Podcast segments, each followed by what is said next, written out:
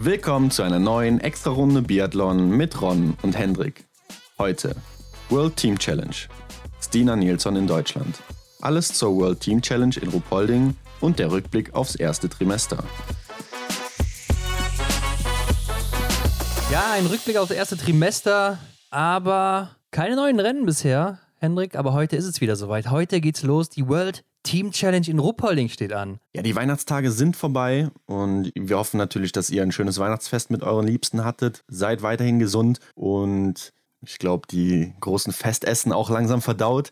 Und jetzt geht's so in Richtung. Das glaube ich noch nicht, dass die verdaut sind, zumindest bei mir noch nicht. Okay, okay. Aber ja, jetzt geht's in Richtung World Team Challenge. Genau, eine Woche bevor es dann weitergeht in Oberhof Mhm. im Weltcup. Und äh, Hendrik, wir hatten letzte Woche ja über den Massenstart geredet, natürlich, aus Hochfilzen, den Anpfeifer noch so grandios gewonnen hat Ja, gegen Martin. Ponzeleoma. Und wir haben gar nicht drüber geredet, dass Jack Law im Kampf um Platz 3 gestürzt ist. Mhm. Zusammen mit Taje Bö und Benedikt Doll war er da unterwegs auf der letzten Runde. Und es ging ja darum, wer wird hier noch Dritter? Und der Franzose ist ja gestürzt noch unter dem Tunnel, haben wir natürlich gesehen im Fernsehen, aber wir haben es gar nicht erwähnt letzte Woche. Ja. Und äh, war natürlich bitter für ihn, da er ja auch ein sehr guter Sprinter ist, wie wir alle wissen. Ja, wer weiß, ob dann da nochmal was drin gewesen wäre für ihn. Wer weiß, äh, er lag auf jeden Fall sowieso hinter den beiden, also Mhm. weiß man natürlich nicht, ob er sich noch vor hätte vorschieben können, Mhm. aber möglich wäre es auf jeden Fall gewesen. Hendrik, aber ich würde sagen, die Meldung der Woche ist eigentlich, dass Stina Nilsson im Januar wohl im IBU-Cup starten wird. Und zwar beginnt dieser Jahr direkt in Deutschland am Aber die ersten zwei Wochen und sie ist dabei. So ist es. In Schweden gab es nochmal ein paar Entscheidungsrennen ne, bezüglich Weltcup und DBU-Cup-Team. Und ja, wie sie- sieht's da aus? Ja, also erstmal im Weltcup-Team hat sich nichts geändert. Ne? Es bleibt erstmal so Hätte zusammen, wie es ist. Mit. Anna Magnusson also weiter dabei. Und äh, es gab zwei Sprints hier mit 20 Starterinnen ungefähr. Mhm. Dabei waren zum Beispiel Elisabeth Högberg, Emma Nielsen oder auch Ingele Andersen, die man vielleicht noch kennt aus dem IBU Cup. Ja, Ja. Elisabeth Högberg hat ja in der letzten Saison das Ding gewonnen, ähnlich wie Lukas Fratscher bei den Männern. Mhm. Und äh, ja, Stina Nilsson beim ersten Rennen mit vier Fehlern, einem Sturz sogar noch und auch nochmal falsch gelaufen, 13. geworden. Also fing nicht so gut an. Ja. Im zweiten Rennen dann aber mit einem Fehler Dritte geworden. 42 Sekunden Rückstand auf Högberg, die gewonnen hat. Und das mit zehn Treffern. Also ist läuferig vielleicht auch noch gar nicht so in der Spur, wenn man das mal ein bisschen vergleicht. Högberg zwar auch eine gute Läuferin. Mhm. Ja, aus dem, Aber, aus dem äh, ersten Sprint hätte ich jetzt gesagt, okay, vier Fehler, dann noch der Sturz und dann noch irgendwie falsch gelaufen. Das heißt, da verliert man ordentlich Zeit und wird dann noch 13. Habe ich gedacht, so, hm, vielleicht ziehst du dann da die Sekunden halt ab und dann, wenn das Schießen dann läuft, dann bist du da schon auf einer guten Platzierung. Aber dann natürlich im zweiten Rennen, wo sie dann äh, da die 42 Sekunden von der Elisabeth Högberg bekommt, dann Ja. denke ich schon wieder so, wie du auch sagst, läuferisch ist noch nicht ganz so alles in Butter. Ja, also natürlich zum 13. Platz erstmal sind natürlich nur Schwedinnen am Start. Ne? Jetzt Mhm. nicht kein Weltcuprennen oder kein Weltcup-Niveau, muss Ja. man auch bedenken. Also weiß man jetzt nicht, wie krass sie da nach hinten gefallen wären im Weltcuprennen. Aber ähm, ja, Elisabeth Högberg ist auch gar nicht so eine schlechte Läuferin und man weiß natürlich nicht, wie viel Zeit Stina Nielsen aktuell noch am Schießstand verschwendet Ja, oder verliert im Vergleich zu den Mhm. routinierteren Athletinnen. Das kann natürlich auch noch mit da reinspielen. 42 Sekunden hier zurück, wenn man mal so 23 bis 25 für die Runde abzieht. Ja, dann bist du ungefähr bei 18 oder sowas, mhm. die sie noch Rückstand hätte, läuferig oder halt eben auch am Schießstand verloren hat insgesamt. Ist dann um, ungefähr im Bereich von ihr. Haben das Rennen ja natürlich nicht gesehen und können nicht genau sagen, was da so abging. ja, genau. Wir haben jetzt nur die Ergebnisse bekommen, aber ähm, ja, bin mal gespannt. Im IBU Cup können wir dann zugucken. Soweit ich weiß, werden die ja immer übertragen bei biathlonworld.com. Mhm. Ja, zumindest Seite. im Netz dann, ja.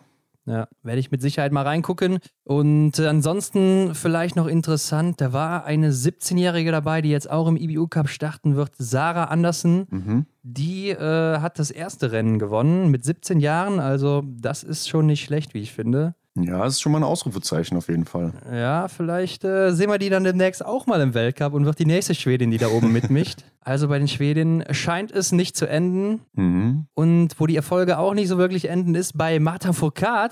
Der Richtig. wurde nämlich in Frankreich zum Sportler des Jahres gewählt. Vor Kylian Mbappé, dem Fußballer von Paris Saint-Germain, Mhm. und äh, Julian Alaphilippe, dem äh, Tour de France-Fahrer oder generell Radfahrer. Ja, genau. Ähm.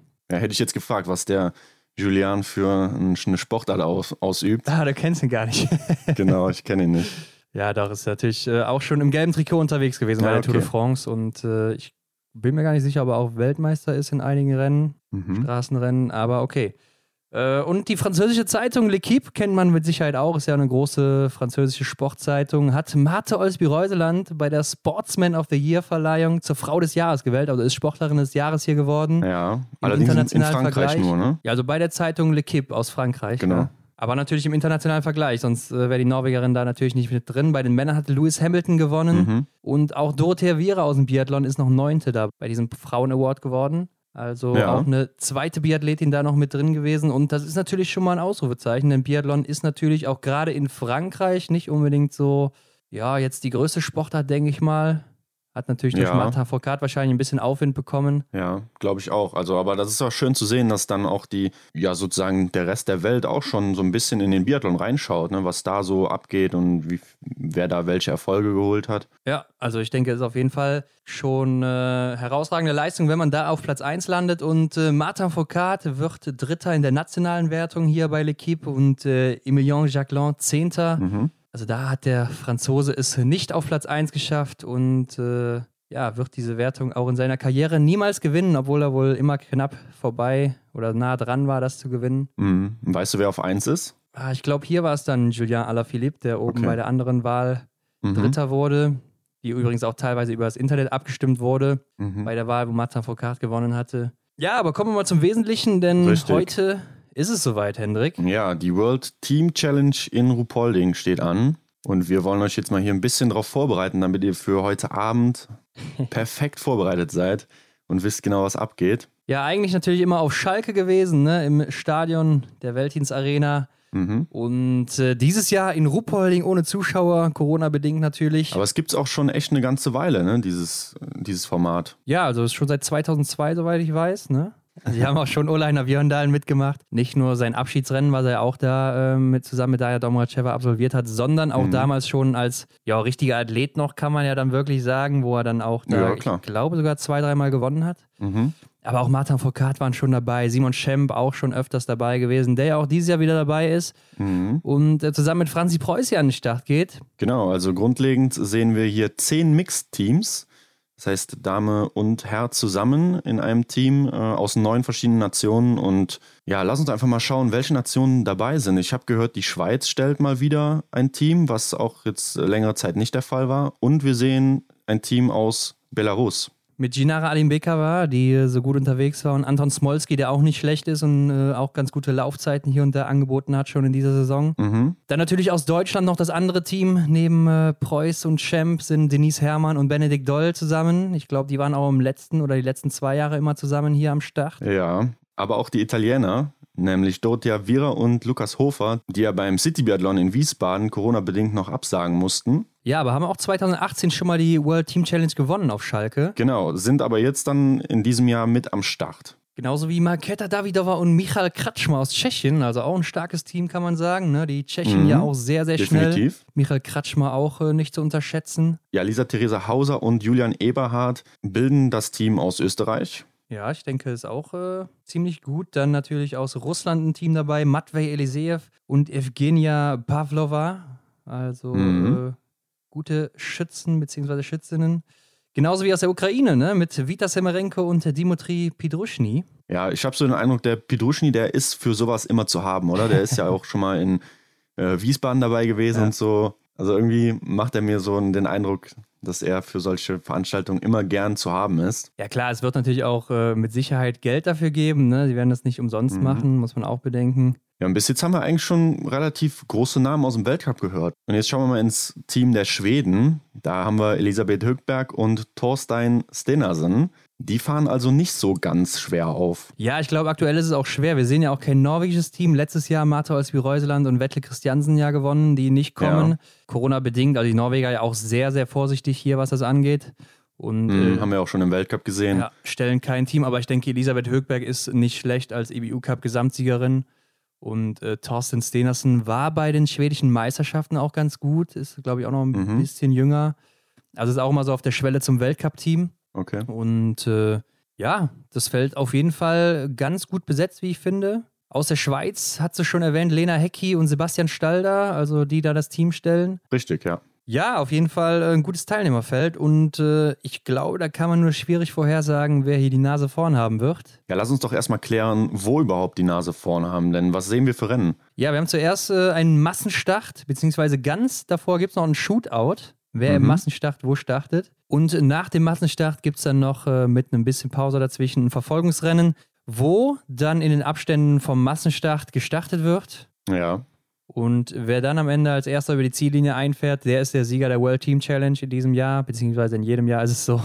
Und äh, ja, Hendrik, wenn ich mir so das Teilnehmerfeld angucke, dann muss ich echt sagen, ist es sehr schwierig vorherzusagen, wer hier das Ding mit nach Hause nimmt. Ja, man muss auch grundsätzlich sagen, dass die Runden sehr knapp sind. Ne? Also das sind sehr kurze Runden mit circa 1,3 Kilometer und es ist ein sehr schießlastiger Wettbewerb, um natürlich auch dem Zuschauer hier die Spannung zu bieten. Und äh, ich habe mal so ein bisschen geguckt. Natürlich gilt dann mit jedem Fehlschuss eine Strafrunde, die 75 Meter lang ist. Also nur also die Hälfte aus dem Weltcup, ne? da wo 150 richtig, Meter ja. gelaufen werden.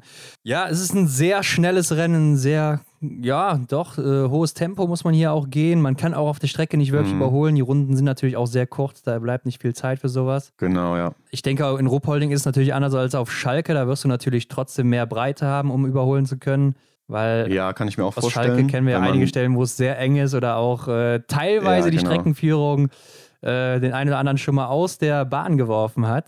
Wenn wir uns da mal erinnern. Ich glaube, Matwe ja. Elysée ist sogar letztes Jahr da auch mal rausgeflogen. Ja, in die Bande rein. Genau, genau, mhm. ja. Ähm, war ja sogar das Abschiedsrennen auch von Laura Dahmeyer. Erinnerst du dich noch? Genau, das war's, ja. Mit äh, Philipp Navrat zusammen, der da auch ein richtig starkes Rennen gemacht hat, dann leider ein bisschen auf der Strecke versagt hat, aber am Schießstand auch unglaublich stark gearbeitet ja. hat. Ja, da muss man nochmal dazu sagen, dass die Laura da ja schon eine ganze Weile nicht mehr im Biathlon aktiv war. Ja. Ne? Und wie sie sich dann da nochmal präsentiert hat, also was sie noch am Schießstand gezaubert hat, das war ja wirklich der Wahnsinn. Ja, da hat man einfach gesehen, was sie für ein Talent war oder ist. Ne? Also wie genau, sie da auch Dorothea ja. Viera, die da Gesamtweltcup-Führende war und auch das Ding mit nach Hause genommen hat, nochmal vorgeführt hat. Kann man nicht anders mhm. sagen. Also, die hat ja gar keine Chance da gegen Laura gehabt. Also, ja, sehr schade, dass sie natürlich nicht mehr dabei ist, aber so ist der Lauf der Dinge. Und ähm, ja, wer ist denn mhm. dein Favorit, wenn du dich jetzt festlegen müsstest? Also, das ist schwierig, denn ich habe ja schon gesagt, so, es ist ein sehr schießlastiger Wettkampf. Auf der Runde kannst du nicht viel gut machen. Deswegen sehe ich zurzeit, wenn ich auch an die Ergebnisse vom Weltcup denke, äh, Denise Herrmann da jetzt gerade nicht ganz so sehr in der in der Favoritenrolle. Ja. Klar, mit Benedikt Doll hat sie natürlich einen, einen äh, Partner, der schon das eine oder andere am Schießstand reißen kann, würde ich sagen. Ähm, allerdings müssen wir natürlich jetzt hier auch wieder bedenken, es sind nicht diese nahezu perfekten Laborbedingungen, wie es dann da in, in der Arena war. Stimmt, ne? ja. Natürlich windgeschützt und so. Jetzt sind wir in Rupolding am Schießstand.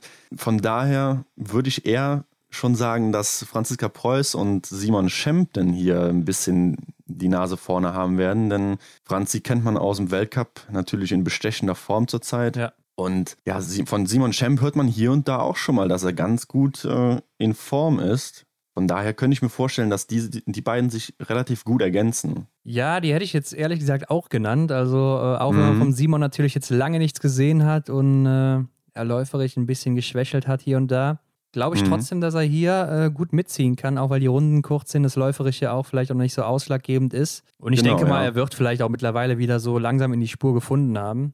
Zumindest was man so hört, hat er ja auch ein Verfolgungsrennen gewonnen, jetzt äh, mhm. äh, in Ruhpolding. Aber man darf natürlich auch die Österreicher nicht vergessen, denn mit Lisa Theresa Hauser und Julian Eberhardt kommt da auch ein Team, was auch schon mal so im Weltcup, zumindest Lisa Theresa Hauser, den ein oder anderen guten äh, Treffer gelandet hat, oder?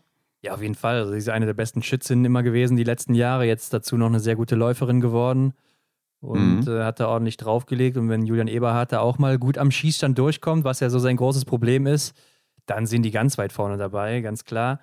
Ähm, ja. Aber natürlich müssen wir auch über Dorothea Viera und Lukas Hofer reden, ne? denn äh, die haben schon einmal gewonnen. Dorothea Viera schießt auch aktuell so gut wie nie zuvor. Also mit 91% Trefferquote ist sie da mhm. sehr, sehr gut unterwegs. Und dann natürlich dazu auch noch sehr, sehr schnell am Schießstand. Das äh, ist dann natürlich auch nochmal so ein ausschlaggebender Punkt, wo sie viel rausholen kann. Ja, und ich denke, hier kommt es ein bisschen darauf an, wie der Lukas Hofer sich dann am Schießstand macht. Denn Läufer ist er natürlich ja. auch hier top. Ich würde sagen, mhm. mit Benedikt Doll vielleicht der beste Läufer hier und Julian Eberhardt. Auf jeden Fall denke ich, wird sehr spannend und den Sieger vorherzusagen wird sehr schwierig, aber müsste ich mich, mich festlegen, würde ich mich auch fast auf Franzi Preuß und Simon Schemm festlegen. Mhm, ja, gerade das ist ja bei Ihnen direkt vor der Haustür. Super bekannte Strecke, ja. Schießstand super bekannt und ja, ich bin mal gespannt. Ne? Ich freue mich auf jeden Fall darauf und auch den Simon nochmal im Fernsehen zu sehen in Aktion. Ja, auf jeden Fall. Also da bin ich auch mal gespannt, was wir da erwarten können von ihm. Und ich denke, es ist auch nochmal so ein Test für ihn, um zu zeigen, was er drauf hat. Ne? Also vielleicht kann er sich da auch nochmal für einen Weltcup empfehlen. So ein Oberhof könnten ja vielleicht der eine oder andere Wechsel mal anstehen. Mhm. Da waren ja bei den Herren auch so ein, zwei, die vielleicht ja, nicht so geglänzt haben. Ja, wir hatten es ja schon mal letzte Folge überlegt. Ja, und äh, die anderen drücken nach und äh, ich denke, da kann er sich nochmal auszeichnen und äh, mal gucken, Ansonsten äh, wird das Ganze ja auch übertragen ab 17.55 Uhr im ZDF. Ja, genau. W wann geht's eigentlich? Wann, wann starten die Rennen? Ja, ich glaube, der Massenstart geht schon um Viertel nach sechs los und äh, das Verfolgungsrennen dann mit einer kurzen Unterbrechung dazwischen folgt dann auf den Massenstart. Ähm, vorher gibt es noch ein Shootout und eine Athletenpräsentation, die kann man sich dann auf den äh, Social Media Kanälen des DSV angucken oder äh, auch bei YouTube sogar. Also wer das noch sehen will, kann da mal vorbeigucken äh, wird live übertragen, nur nicht im Fernsehen. Ja, da bin ich jetzt schon fast wieder enttäuscht. Denn es ist, ein, ein ist eigentlich so ein deutsches Event. Und da verstehe ich nicht, man, man weiß doch, dass Deutschland eine Biathlon-Nation ist und dass das Interesse sehr hoch ist, gerade was den Weltcup angeht natürlich. Aber wenn es dann so außer der Reihe ist und wahrscheinlich haben viele Leute frei, und dann verstehe ich nicht, warum man sowas nicht auch dann im Fernsehen komplett zeigt. Ja, vor allem sind die Einschaltquoten ja auch immer ziemlich hoch beim Biathlon auf Schalke gewesen. Also ich, es ist ja mhm. auch das größte Biathlon-Event der Welt, wie es immer so schön angepriesen wird. Ich denke mal einfach ja, aufgrund der Zuschauer, die dann da vor Ort sind, ne, weil das natürlich einmalig ist. Und ja, äh, aber die Zuschauerzahlen, wir hatten ja auch Christian Dexner bei uns, der hat ja auch gesagt, dass da bei den Abschiedsrennen von Laura Dahlmeier unglaublich mhm. viele Leute zugeguckt haben. Also darf man nicht unterschätzen. Viele Leute haben natürlich auch noch frei jetzt zwischen den Feiertagen. Ja. Und äh, ja, verstehe ich auch nicht ganz. Vielleicht sagen sie, das Shootout ist für die Leute nicht so interessant. Mhm. Weiß ich nicht. Aber es sind auch noch andere Rennen an dem Tag. Ich glaube, wir haben da Skispringen. Da steht ja auch die Vier-Chancen-Tournee so. an. Ja, ja, genau. Und äh, dann überschneidet sich das so ein bisschen. Ja, ist schade für uns, aber wie gesagt, live kann man es dann im Internet verfolgen, wer das noch sehen will. Und äh, guckt da einfach mal vorbei. Ich glaube, genaue Links sind da auch noch nicht raus. Ja, ja ich werde es auf jeden Fall tun. Ja, so viel zur World Team Challenge. Ron, lass uns doch nochmal einen kleinen Rückblick starten ins erste Trimester. Was haben wir alles gesehen? Wie, wer hat sich wie präsentiert? Und vor allem, wer ist so ein bisschen äh, aus der Masse hervorgestochen? Ja, es gab ja einige Überraschungen bei Damen und bei den Herren. Ne? Obwohl, wenn wir jetzt mal so in den Gesamtweltcup gucken, dann sind schon die großen Favoriten, beziehungsweise die große Favoritin vorne, nämlich Johannes Dingesbö und bei den Damen Marte Olsby-Reuseland die ja auch beide mhm. bei unserer ähm, Auswertung, die wir damals hatten, nachdem wir gefragt haben, ähm, wer denn eurer Meinung nach hier gewinnen wird, vorne lagen. Ne? Ja, die Community Top 5. Genau. Und äh, wenn wir da mal bei den Damen gucken, Martha Olsby-Reuseland, wie gesagt, auf Platz 1, dahinter Hanna Oeberg, die auch in den Community Top 5 vorne mit dabei war.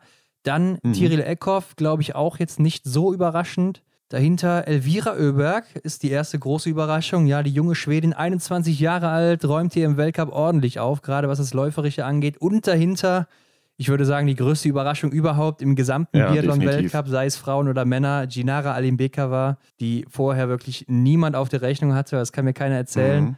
Und äh, dahinter dann auf Platz 6 erst Dorothea Viera und die beste Deutsche Franzi Preuß. Also schon so die großen Namen. Denise Herrmann erst auf Platz 9. Mhm. Und wenn wir uns dann auch mal die Laufzeiten angucken, wer aktuell so mit am schnellsten läuft im Gesamtweltcup, gerade bei den Damen, dann spiegelt das auch so ein bisschen den Gesamtweltcup wieder. Ja, findet man natürlich Marta Olsby-Reuseland auf Platz 1, gefolgt von ihrer Teamkollegin Tiril Eckhoff und dann Elvira Oeberg, die du schon genannt hast. Ja, also ich muss ehrlich sagen, hätte ich so gar nicht erwartet. Gerade Marta Olsby-Reuseland auf Platz 1. Also wir wissen, dass sie eine gute Läuferin ist, aber hier mhm. hätte man vielleicht dann vor der Saison doch mit Denise Herrmann oder Tyrell Eckhoff gerechnet auf eins erstmal. Ja, hätte ich auch eigentlich gedacht. Und ne? vor allem hat ja wahrscheinlich auch jeder gedacht, dass Denise Herrmann schon mega gut in der Spur ist. Ja. Und dass sie hier eine Bestzeit oder eine, eine Topzeit nach der anderen anbietet und die dann halt natürlich von den anderen Damen getoppt werden muss. Aber das äh, ist noch nicht ganz so aufgegangen. Sie findet man hier auf Platz 7.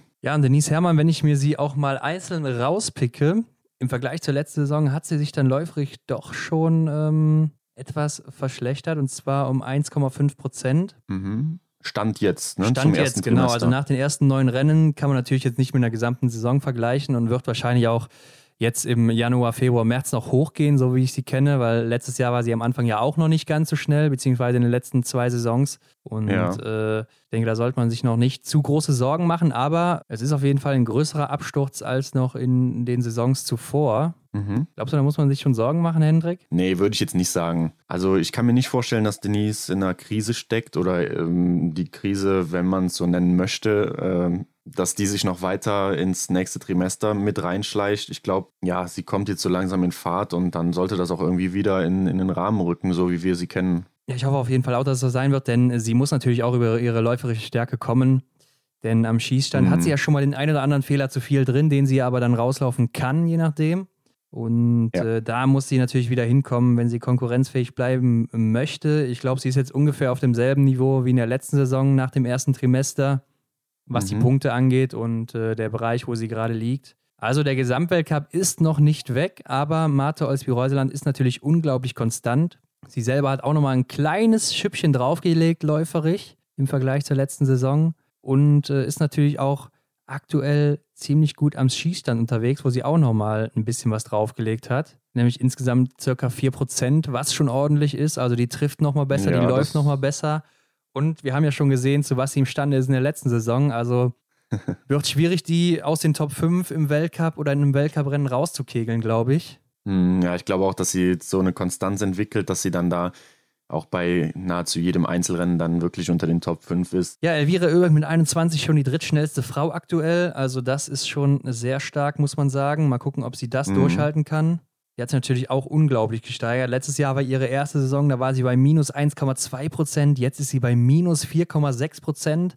Mhm. Also, das ist mal ein richtig krasser Anstieg. Ja, das ist ja auch so ein Faktor, den Johannes Lukas angesprochen hat in unserer Special-Folge. Genau, ja. Ähm, wer das noch nicht gehört hat, einfach mal reinhören. Sehr interessantes Gespräch. Ähm, ja, dass auch auf einmal so ein Knoten platzt auch, ne? Und dass man dann nochmal so einen Leistungsboost bekommt. Und das ist jetzt hier bei Elvira Oeberg der Fall gewesen. Das ist klar, auch gerade in einem Alter, wo man noch so ein bisschen im Wachstum ist, da kann natürlich dann einmal so ein Schub kommen. Aber mhm. wir können uns auch daran erinnern, Johannes Lukas hat auch gesagt, es kann von der einen auf die andere Woche dann mal so sein, dass sie komplett einbricht und dann auf einmal die Laufzeiten ja. nicht mehr so halten kann. Ja, ja. Und mhm. äh, weil sie dann eben noch nicht diese, diese Leistungsfähigkeit hat, noch nicht diese Work Capacity, angesammelt hat über die Jahre an Training, ne, weil sie mhm. einfach noch nicht so lange dabei ist und körperlich einfach noch nicht so leistungsfähig wie eine Athletin, die schon 28 oder 30 ist, wie Denise Herrmann zum Beispiel. Mhm. Deshalb äh, mal gucken. Aber auch Marketa Davidova oben mit dabei, ne? Hinter Breisas, also auf Platz 5 im Moment geführt, die Tschechin. Und da muss man sagen, ich kann mir nicht vorstellen, dass die Tschechen immer so tolles Material haben. Ist ja auch nicht jetzt so unbedingt eine der der äh, ja. reichesten oder der wohlhabendsten äh, Nationen im Biathlon. Ja, auch glaube ich, das Know-how hinkt da noch so ein bisschen hinterher. Ja. Das eine hängt natürlich mit dem anderen auch zusammen, muss man so sagen. Ja, Aber das zeugt natürlich ähm, davon, dass, dass die Maketa Davidova da ähm, schon ordentlich was in den Beinen hat. Ja, und das auch noch eine sehr junge Athletin, ne? genau wie Tandrevold, die hinter ihr liegt. Und äh, dann kommt eben, wie angesprochen, Denise Herrmann die dann vor Anaïs Chevalier steht, die ja auch schon wieder hier auf Platz 8 geführt ist, obwohl mhm. sie gerade aus ihrer Mutterschaftspause zurück ist. Also da bin ich mal gespannt, wenn sie sich mal richtig erholt hat, wo sie dann läuferig steht. ja, sie hat auf jeden Fall dann in der Aufarbeitungszeit da einiges richtig gemacht. Auf Platz 9, ein bisschen überraschend für mich, habe ich ein bisschen weiter vorne erwartet, Hanna Oeberg, minus 3,66 Prozent. Ja gut, wir sind natürlich hier auch in einem Bereich, wo wir hinterm Komma schauen. Ja, klar, also die Unterschiede sind nicht sehr groß. Sie hat sich auch verbessert im Vergleich zum letzten Jahr ein bisschen um minus 0,4 Prozent. Die Saison ist natürlich auch noch lang. Wir haben gerade mal neun von 26 Rennen jetzt rum. Also wir beziehen uns auch hier mhm. nur auf die Einzelrennen gerade. Was für mich aber besonders erfreulich ist und was ich auch so nicht gedacht hätte, Platz 10, Franziska Preuß. Die ist also ungefähr im Bereich von Hanna Oeberg, läuferig aktuell und hat sich auch unglaublich gesteigert ist nämlich jetzt bei minus 3,5 Prozent, im letzten Jahr minus 2,4. Also da ist mhm. einiges gegangen bei Franzi und das war ja auch immer die Frage, die wir uns gestellt haben, wenn sie mal gesund bleibt, ne, wo führt dann der Weg ja. hin? Und ich glaube, so langsam können wir sehen, da ist einiges möglich bei ihr. Also ich glaube, das holt uns immer wieder ein, diese Frage. Und ja, wie du schon sagst, ne, ich glaube auch, dass dann einiges geht und das ist jetzt hier schon mal das erste Zeichen. Ja, Lisa Theresa Hauser dahinter hat sich auch gut verbessert und dann kommt schon Ginara Alimbekova, die Weißrussin und die hat wirklich den größten Sprung überhaupt gemacht im Weltcup. Ist aktuell bei einer Trefferquote von 90 Prozent. Jetzt halte ich fest, letztes Jahr bei 77 Prozent. Also hat sich hier um 13 Prozent am Schießstand gesteigert. Ja, okay. Das ist schon mal sehr heftig. Und in der letzten Saison war sie läuferig bei plus 1,5 Prozent.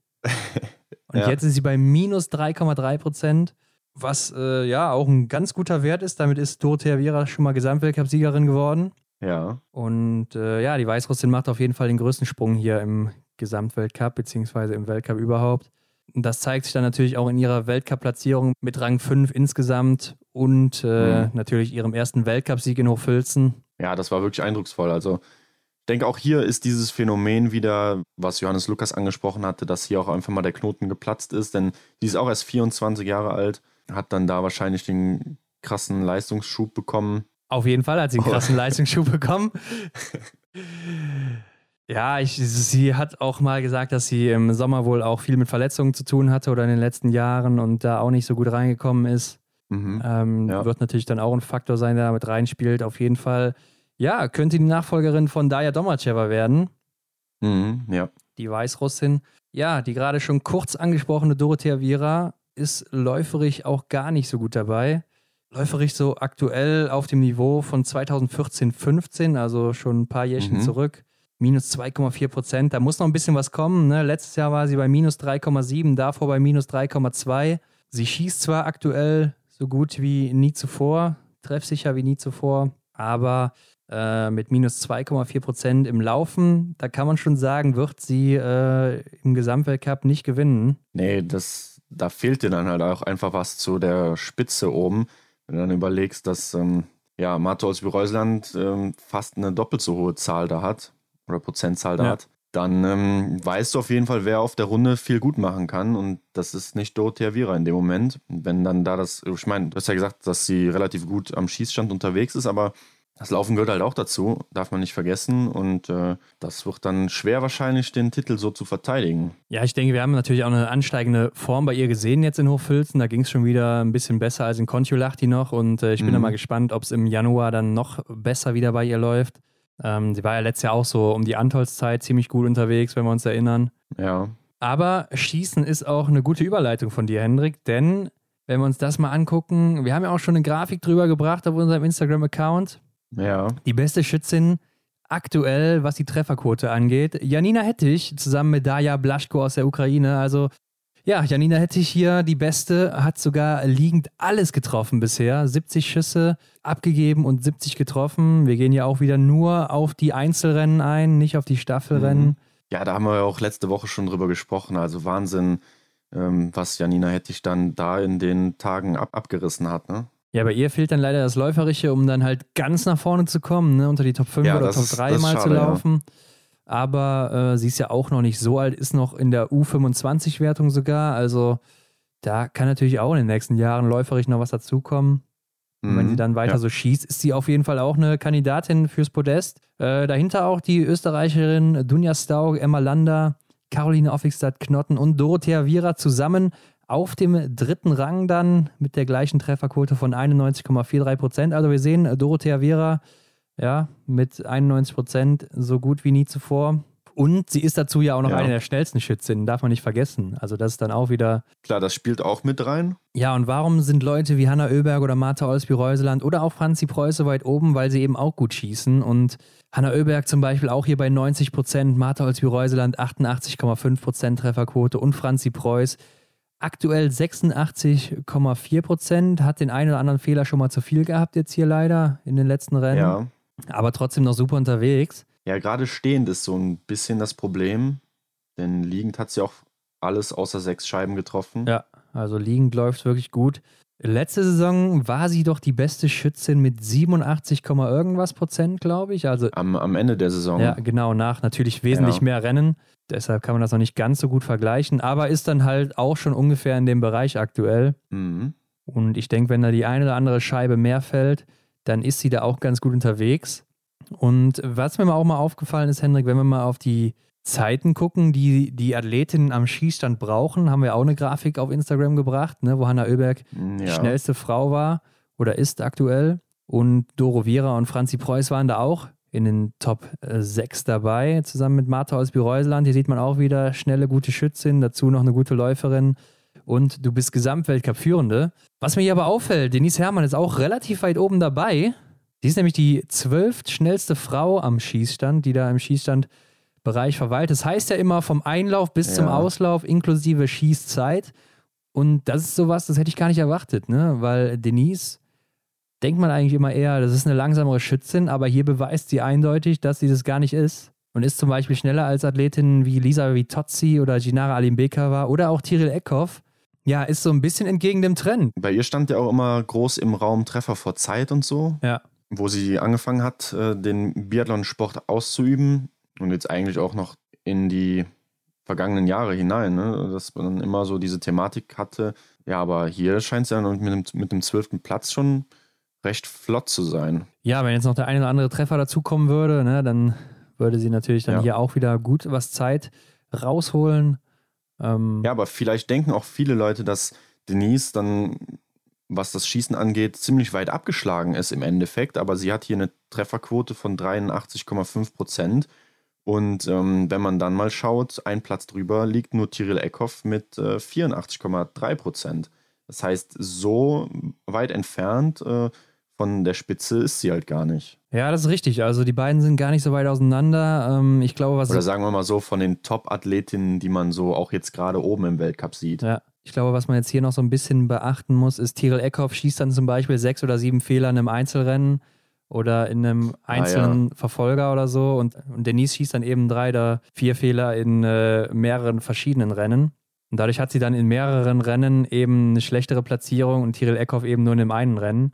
Ja, gut, das ist eine gute Überlegung, ja. Und ich glaube, was auch wichtig ist, ist, dass man im Sprint halt gut schießt, damit man eine gute Ausgangslage hat für den Verfolger. Und äh, das war bei Tyrell Eckhoff ja jetzt häufiger der Fall, wo sie nur einen oder sogar äh, alles abgeräumt hatte im Sprint mhm.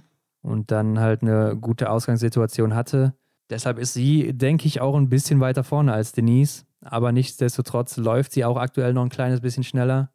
Aber bei den Männern haben wir ja auch schon ein paar Infos rausgehauen, nämlich dass Simon Eder aktuell der beste Schütze ist und insgesamt in neun Rennen nur fünf Scheiben nicht getroffen hat. Von 140 Schüssen insgesamt, also 96% Trefferquote. Ja, Wahnsinn. Das ist schon sehr krass. Der Lucky Luke aus Österreich oder wie nennt man ihn? Ja, also äh, du sprichst es an, Lucky Luke, der Mann schießt schneller als ein Schatten. Nämlich auch hier mhm. ist Simon Eder auf Platz 2, nur ganz, ganz knapp mit 0,1 Sekunde hinter Emilien Jacquelin. Also er ist sozusagen der schnellste Schütze und dann auch noch der beste. Und das ist natürlich mal sehr krass. Und 96 Prozent, das ist eine Ansage. Wenn er das durchhält, dann ist es wahrscheinlich ein neuer Rekord. Ja, glaube ich auch. Das geht definitiv in diese Richtung. Ähm, Stulaholm Legreit hat auch nur acht Scheiben stehen gelassen. Auch stark. Ähm, 94,3 Prozent. Ja, und auch hier sieht man wieder, ne? Das ist dann seine Erfolgsformel, um vorne dabei zu sein im Weltcup. Also im Moment mhm. ja Platz zwei. Hat das blaue Trikot auch übernommen von Sebastian Samuelsson. Und äh, genau. er läuft einfach solide, er schießt sehr gut und das mit gerade mal 23 Jahren. Also, ähm, was soll da noch kommen, wenn er mal richtig schießen lernt, Hendrik? ja, wobei richtig schießen, das tut er doch schon, oder? Also, ich hatte eigentlich immer so den Eindruck, als ich ihn jetzt die ersten paar Mal im Weltcup gesehen habe, dass er schon ein stabiler Schütze ist und dass ihm einfach läuferisch noch was fehlt. Wenn wir jetzt gleich mal auf die Laufentwicklung schauen, weiß ich nicht, ob du mich eines Besseren belehrst, aber das war so mein, mein erster Eindruck von ihm. Ja, er ist läuferisch auch ganz gut unterwegs. Er ist nämlich genau auf dem zehnten Platz im Moment und äh, mit mhm. minus 3,3 Prozent da auch sehr gut unterwegs. Also er hat eigentlich alles, was man braucht, um den Gesamtweltcup zu gewinnen, wenn man das so durchzieht. Ja, also da wird es mir auch ein bisschen unheimlich, beziehungsweise eigentlich sollte es ja den anderen Jungs un unheimlich werden. Äh, denn ich glaube, er wird auf jeden Fall mal den Gesamtweltcup gewinnen können. Wenn er so weitermacht und ich glaube, mhm. was ich gerade eben meinte, wenn er mal schießen lernt, damit meinte ich, dass er halt wahrscheinlich im Alter sogar noch ein bisschen besser darin wird. Und äh, man wird ja häufig, ja. sieht man das, dass die Athleten so mit 26 bis 28 stabiler werden im Schießen. Sie werden auch ein Stückchen schneller. Und da fragt man sich dann natürlich, wie kann man den Mann noch schlagen, wenn er dann noch besser schießt und vielleicht noch besser läuft. Ja, ich glaube auch, dass er sich da nochmal entwickeln wird, keine Frage. Denn ähm, ja, er ist ja noch jung. Wer aber nicht mehr ganz so jung, vorsichtig ausgedrückt ist, äh, mit 33 Jahren Jakob Fack, ne, was das, den Leistungssport angeht, liegt hier noch auf Platz 3 ne, mit 92,1 Prozent. Den hatten wir auch anfangs noch äh, fest im Visier, der immer wieder oben mit dabei war. Und dieses Schießen hier ist dann die beste Grundlage dafür. Ja, ich denke, das ist auch seine Erfolgsformel für gute Massenstarts oder Einzelrennen, die er immer wieder abliefert. Also mhm. da ist er auch immer gut unterwegs. Und er ist hier auf einem Niveau mit Quentin Fiormaillet, der ja auch so gar nicht zufrieden ist mit seiner aktuellen Saison, weil er gerade läuferig doch sehr stark abgebaut hat. Ja. Und mhm. äh, trotzdem aber immer noch mit Jakob Fack hier zusammen der drittbeste Schütze aktuell. Mhm. Und Quentin Fiormaillet habe ich mir natürlich auch mal rausgepickt. Hat sich aktuell auch um 1,2 Prozent läuferig verschlechtert.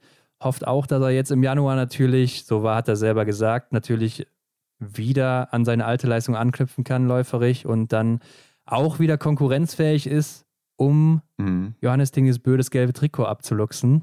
Also ich muss sagen, diese 1, wie viel waren es? 3 Prozent? 1,4 Prozent, glaube ich, waren 1,4 Prozent, äh, die eher schlechter ist im Vergleich zum Vorjahr, die merkt man. Ja. Die hat man, die hat man gesehen. Hier und da hat er natürlich mal ein gutes Rennen gehabt, aber durchweg so war er hat man echt so gemerkt, dass er noch nicht so in der Spur ist. Ja. Natürlich ähm, so jetzt so, dass die, die Ansage mit dem gelben Trikot ist natürlich sehr hochgegriffen. Aber war ja für viele Leute auch der, der neue Zweikampf im Weltcup.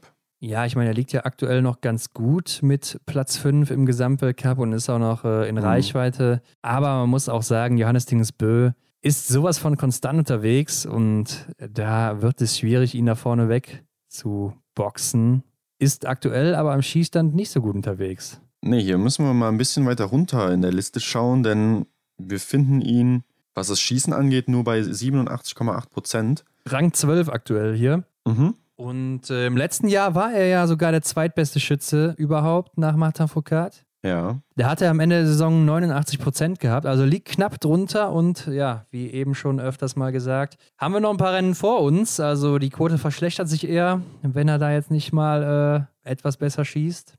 Und er teilt sich übrigens den zwölften Platz aktuell mit Erik Lesser. Oh, stimmt, ja, genau. Der damit ja eigentlich auch der beste Deutsche ist. Aber Arndt Pfeiffer ist aktuell bei 90 Prozent, hat aber zwei Rennen weniger, da er, da er ja einmal nach Hause gefahren ist. Und äh, deshalb haben wir den jetzt hier mal außen vor gelassen, denn man weiß ja nicht, was in den zwei Rennen noch so drin gewesen wäre ja. Arndt. Im positiven oder negativen Sinne. Mhm, stimmt, genau. Aber Johannes Dingesbö ist trotzdem weiter der schnellste Mann aktuell im gesamten Feld mit minus 5,4 Prozent vor Johannes Dorle, mhm.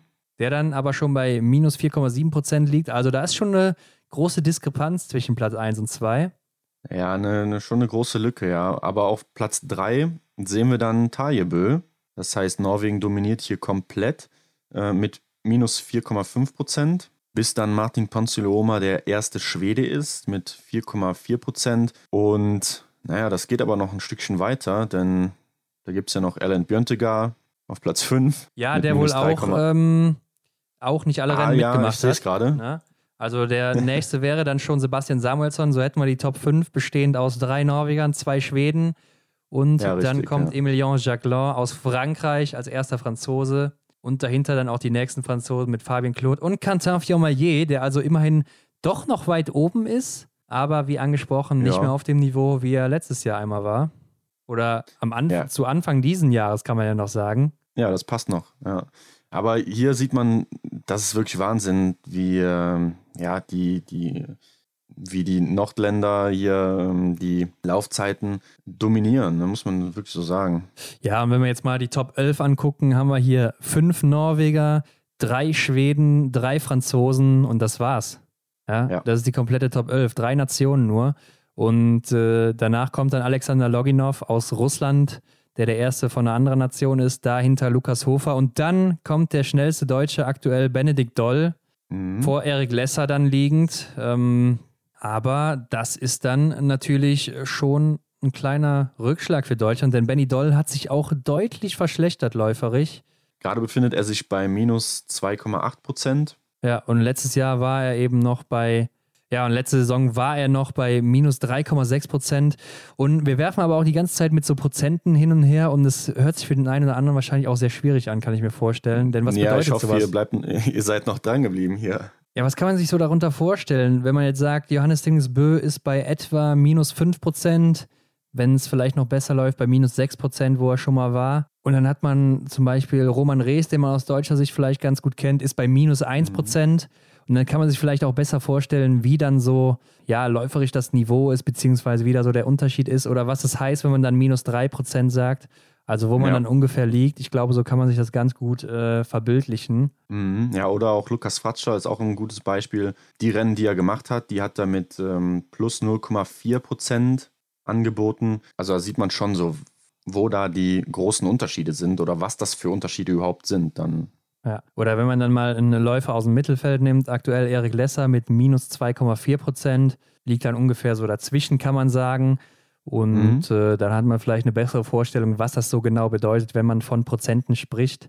Man kann sich das natürlich auch ausrechnen, ja, auf die Strecke und dann die Zeit. Und dann kann man sich ausrechnen, wie viel Zeit denn dieser Prozentrückstand ausmacht, so auf eine bestimmte Strecke. Das kann man sich natürlich ausrechnen. Mhm. Ähm, wird natürlich auch immer gerne von Trainern dann gemacht, um zu sehen, wo man läuferisch steht, weil das Laufen ist dann doch immer noch sehr ausschlaggebend für die Platzierung im Gesamtweltcup bzw. in den Weltcuprennen. Ja, das sieht man ganz deutlich. Ja, man sieht ja dann doch auch, dass Leute, die mal zwei oder drei Fehler in einem Sprint schießen und doch starke Läufer sind, dann auch immer mhm. noch vorne zu finden sind.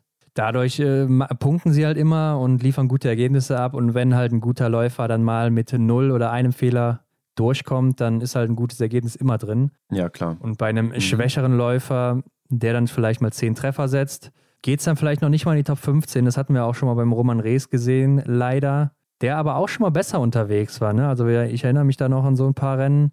Oder er ist ja auch schon mal den viertschnellsten Einzel aller Zeiten gelaufen. Wenn wir uns da erinnern, in Ruhpolding, ja, schnellster deutscher Grafik, Einzelläufer ja. aller Zeiten. genau. Also, ähm, ja, schwankt dann halt auch schon mal, ne? Natürlich von Tagesform zu Tagesform. Ja. Und äh, wo wir gerade eben noch so ein bisschen bei Johannes Dingesbö waren, Hendrik, ist mir mal aufgefallen, bei ihm in dieser Saison wird er so ein bisschen spekuliert, da ist er langsamer geworden, schießt er mhm. schlechter. Und ich würde sagen, das ist noch gar nicht mal so der große Punkt. Okay, vielleicht das Schießen, dass er hier und da mal eine Scheibe zu viel stehen lässt aber er schießt auch wesentlich langsamer im Moment. Er braucht circa zwei Sekunden länger pro Schießeinlage. Und äh, mhm. wenn man sich überlegt, wie viele Schießeinlagen man in neun Rennen hat, dann ist das natürlich schon viel, was man dann da verliert. Ja, klar. Ich fand, das konnte man auch gut beobachten. Haben wir auch schon mal im Podcast angesprochen, ja. Wo wir die einzelnen Rennen durchgegangen sind. Also, man hat wirklich gesehen, dass er sich da öfters auch am Liegendanschlag wirklich Zeit lässt ja, aber auch stehend, ne? Und dann ist trotzdem der Fehler gefallen. Und mhm. da gab es jetzt eine Studie von einem Kanadier, der hat sich das mal genauer angeguckt. Okay. Und äh, der hat uns ja auch angeschrieben und uns seine Studie da gezeigt, gefragt, was wir davon halten. Und ja. oder er hat genauer gesagt untersucht, was man ja so oft denkt, wie Schießgeschwindigkeit und Schießgenauigkeit zusammenhängen im Biathlon. Hat sich dann die Weltcuprennen rausgesucht, hat sich Trefferquoten rausgesucht und hat sich dann die Schussintervalle rausgesucht, also mhm. äh, wie die Abstände zwischen den Schüssen sind. Und ja, ich sag mal ganz kurz, bevor wir jetzt hier zu tief in die Studie reingehen, man kann sagen, je länger der Athlet braucht ab einem bestimmten Punkt für einen weiteren Schuss, mhm. desto eher schießt er daneben, also desto höher ist die Fehlerquote. Ja. Und das heißt, ein schnellerer Rhythmus führt zu einem besseren oder zu einem zu eherem Erfolg. Ja, ab einem bestimmten Punkt. Also so meistens so zwei bis vier Sekunden, je nach Athlet. Das ist auch immer ein bisschen unterschiedlich. Da ist die Trefferquote mhm. ungefähr gleich, beziehungsweise äh, in einem guten Bereich, wo auch so die meisten Treffer gesetzt werden. Und wenn dann mal ein Schuss ist, der länger dauert, zum Beispiel fünf, sechs, sieben Sekunden, dann ja. merkt man doch deutlich, dass die äh, Genauigkeit runtergeht. Mhm. Und äh, viele denken ja immer, dass es genau das Gegenteil ist. Ja, der schießt so schnell, da ist doch klar, dass der daneben schießt. Aber ähm, ja, ja. oft ist es eher so, wenn man aus dem Rhythmus rauskommt, ähm, dass dann doch der Fehler kommt. Und ich glaube, es ist eigentlich gar nicht so verwunderlich, denn wenn man mal drüber nachdenkt, ist es ja oft so, wenn man aus dem Rhythmus rauskommt und für den Schuss länger braucht, dann wird das ja auch irgendeinen Grund haben. Sei es, es ist mhm. der Wind, also die Witterung, die aktuell herrscht, ja einen Strich durch die Rechnung macht. Oder man fühlt sich vielleicht äh, ermüdet, ist nicht mehr so stabil im Anschlag. Das kann ja auch sein. Ja, oft äh, hat aber auch der Puls natürlich eine ganz große Rolle da, ne? dass man einfach in dieser Belastung schießen muss. Ne? Und wenn der dann irgendwie dann zu schnell abfällt oder so, also jetzt laienhaft gesagt, ja. oder ne, das sind jetzt alles nur so Spekulationen, wie man sich das vielleicht vorstellen könnte, ohne jemals so ein Gewehr in der Hand gehabt zu haben. Aber so könnte ich mir das halt auch vorstellen, dass das halt auch damit äh, einspielt. Ja, also ich denke, da können natürlich verschiedene Faktoren reinspielen. Kann ja auch sowas sein wie äh, Stress oder dass man jetzt an irgendeinen bestimmten Rennausgang denkt. Ne? Also sei es, du stehst jetzt da und schießt um Platz 1 oder ums Podium und denkst mhm. daran. Und das kann natürlich auch nochmal dann beeinflussen, ähm, dass du hier eben ähm, schlechter schießt vielleicht oder länger für einen Schuss brauchst und dann eben nicht triffst. Mhm. Ja, das ist aber eine ganz interessante Thematik, finde ich. Vielleicht können wir das den einen oder anderen nächsten Interviewgast mal genauer fragen. Ja. Äh, das würde mich schon interessieren, ja. Das, man kann sich ja auch noch so an einzelne Situationen erinnern. Zum Beispiel fällt mir gerade Marta Foucault ein beim Einzelrennen auf, in Antolz, wo er äh, 19 Treffer gesetzt hat und den letzten Schuss dann, äh, wie er nachher gesagt hat, wie ein Kind daneben gesetzt hat, wo er auch noch ein bisschen länger ja. gebraucht hat. Und mhm. äh, ja, da, da hat dann wahrscheinlich auch der Kopf nicht mitgespielt, einfach, weil ich glaube, so ermüdet war er dann vielleicht noch gar nicht. Mhm. Ähm, trotzdem hat es ja für Gold gereicht im Endeffekt, aber ähm, das sind so, ja, muss, muss man natürlich noch erwähnen. Ja, klar. Aber äh, ja, irgendwie liegt es ja dann an, an irgendeiner Sache, die nicht ganz rund läuft, dass man länger für einen Schuss braucht mhm. und von ja. seinem Rhythmus abweicht. Ich denke, die Studie können wir dann auch nochmal verlinken. Der Kerl hat auch noch eine eigene Website, die heißt Puck Possessed oder Puck Possessed. Also es äh, macht da auch noch andere Biathlon-Studien. Sehr mhm. interessant und kann man mal ja. reingucken. Ja, als Hinweis für den einen oder anderen Athleten, der zuhört, schießt in eurem Rhythmus und schnell. und lasst euch nicht zu viel Zeit. Aber Henrik, ansonsten sieht es ja noch ganz gut aus mit unserer Vorhersage, die wir am Anfang so getroffen hatten, wenn man mal guckt, wo die Athletinnen und Athleten gerade liegen im Gesamtweltcup. Kann man so sagen. Also alle Athletinnen und Athleten sind noch in Reichweite, die wir da genannt hatten in unserer Top 5. Ja, allerdings. Und wir haben ja auch schon oft diese vier Streichresultate angesprochen. Und wir haben mal ein bisschen recherchiert und haben im Internet eine Seite gefunden, wo sich Leute schon die Mühe gemacht haben, die Streichresultate, also die schlechtesten Ergebnisse der gelaufenen Rennen äh, des jeweiligen Athleten abzuziehen. Und lass uns doch einfach mal gucken, wo da welche Dame jetzt zurzeit liegt. Also die streichen hier vier Rennen aktuell und damit wird Tiril Eckhoff mhm. momentan vor Marte Olsby-Reuseland mit zwölf Punkten. Und äh, bei den Herren ist es so, dass hier Sturla Holmler Greit drei Punkte vor Johannes Dinges Bö ist. Also Virtueller ja. Trikotwechsel bei Männern und bei Frauen aktuell. Wer hat's gesagt? Tyrell Eckhoff steht am Ende vorne. ja, stimmt. Wobei man sagen muss, aktuell werden erst drei Rennen gestrichen. Ähm, die IBU hat ja von zwei auf vier erhöht vor der Saison, Corona-bedingt. Ja. Ist ja auch nur für diese Saison erstmal so. Aber mhm. das wird eben auch angepasst, je nachdem, wie viele Rennen absolviert wurden. Denn es könnte ja sein, dass jetzt sofort die Saison beendet wird oder beendet werden muss. Und dann werden mhm. eben nur drei Rennen aktuell abgezogen. Deshalb äh, ist die Tabelle nicht so ganz richtig, ist noch mit Vorsicht zu genießen und erst, äh, ich glaube, ab 15 oder 16 Rennen werden vier Resultate okay. gestrichen. Von daher mhm. noch mit Vorsicht zu genießen, aber aktuell sieht es ja ganz gut aus, dass die Biathlon-Saison so stattfinden wird und äh, durchgezogen mhm. wird. Ähm, wir haben nichts anderes gehört. Johannes Tingesbö, habe ich gehört, hat ein bisschen Sorge, dass jetzt nach Weihnachten mehrere Fälle aufkommen werden, weil jetzt ja eben viele in ihren Familien waren, nach Hause gereist ja. sind. Er selber war mit seinem Bruder alleine in Norwegen, in, in seiner Hütte unterwegs, hat er Weihnachten gefeiert, mhm. mit, zusammen mit den jeweiligen Frauen oder Freundinnen. Ja, aber ich wollte mal kurz auf die Macht sozusagen der Streichergebnisse eingehen, denn das sieht man hier relativ gut. Ne? Bei den Damen, Tyrell Eckhoff hatte, wie wir schon erzählt haben, hier und da äh, ein schlechtes Ergebnis gehabt. Ja. Also wirklich äußerst schlechte Ergebnisse für ihre Verhältnisse und ähm, verliert dadurch unwesentlich an Punkten. Und wenn man dann jetzt mal auf die Herren blickt und Johannes Dennis Böhr als Beispiel nimmt, der immer mit vorne dabei war, hat natürlich auch eine ganze Stange an Punkten dann verloren. Ja, also bei Tiril werden zweimal null Punkte gestrichen und dann noch ein 17. Platz und ein 8. Platz. Ne? Das sind dann insgesamt mhm. aktuell nur 58 Punkte Bei Johannes Tingesbö ist die schlechteste Platzierung ein siebter Platz, was schon 36 Punkte sind. Und ja. äh, dazu kommen dann noch zweimal 43 und einmal 48 Punkte. Also er muss sogar einen dritten Platz streichen. Ja, das, das fällt natürlich mehr ins Gewicht. Keine Frage. Er verliert aktuell 170 Punkte, also das ist schon heftig. Und Sturla Holmler Greit 112, auch viel. Mm, ja, klar. Bei den Männern sowieso sehr viele Punkte, die hier verloren werden. Da doch viele immer in den Punkten waren mm. oder gute Resultate hatten. Bei den Frauen hat man ja, hier in den Top 10 schon mal die ein oder andere dabei, die dann relativ wenig Punkte streicht. Denise Hermann aktuell auch nur 46 Punkte zu streichen. Ja, das könnte nachher ihr Vorteil sein. Und würde dann sogar einen Platz nach vorne wandern, laut dieser Tabelle. Und Ingrid Landmark-Tandrevold einen Platz nach hinten werfen. Ja, das nur mal am Rande, wie es laufen könnte. Wie du schon sagst, ist nicht so ganz korrekt, diese Grafik oder diese Datei hier. Ja. Aber nur um mal einen kleinen Einblick zu geben, Genau, ich hoffe, das war heute nicht zu nerdig hier. Die Folge war ja schon sehr statistisch unterwegs. Ja, es war schon, es waren schon sehr viele Zahlen. Also ich hoffe, ihr seid alle dran geblieben und äh, ja, habt äh, Lust auf Statistiken und so. Ja, aber wirklich nur für die Hardcore-Fans hier heute. Ähm, wir sind natürlich nächsten Montag wieder zurück mit den Ergebnissen aus der World Team Challenge in Rupolding. Werden da nochmal ja. einen Blick drauf werfen.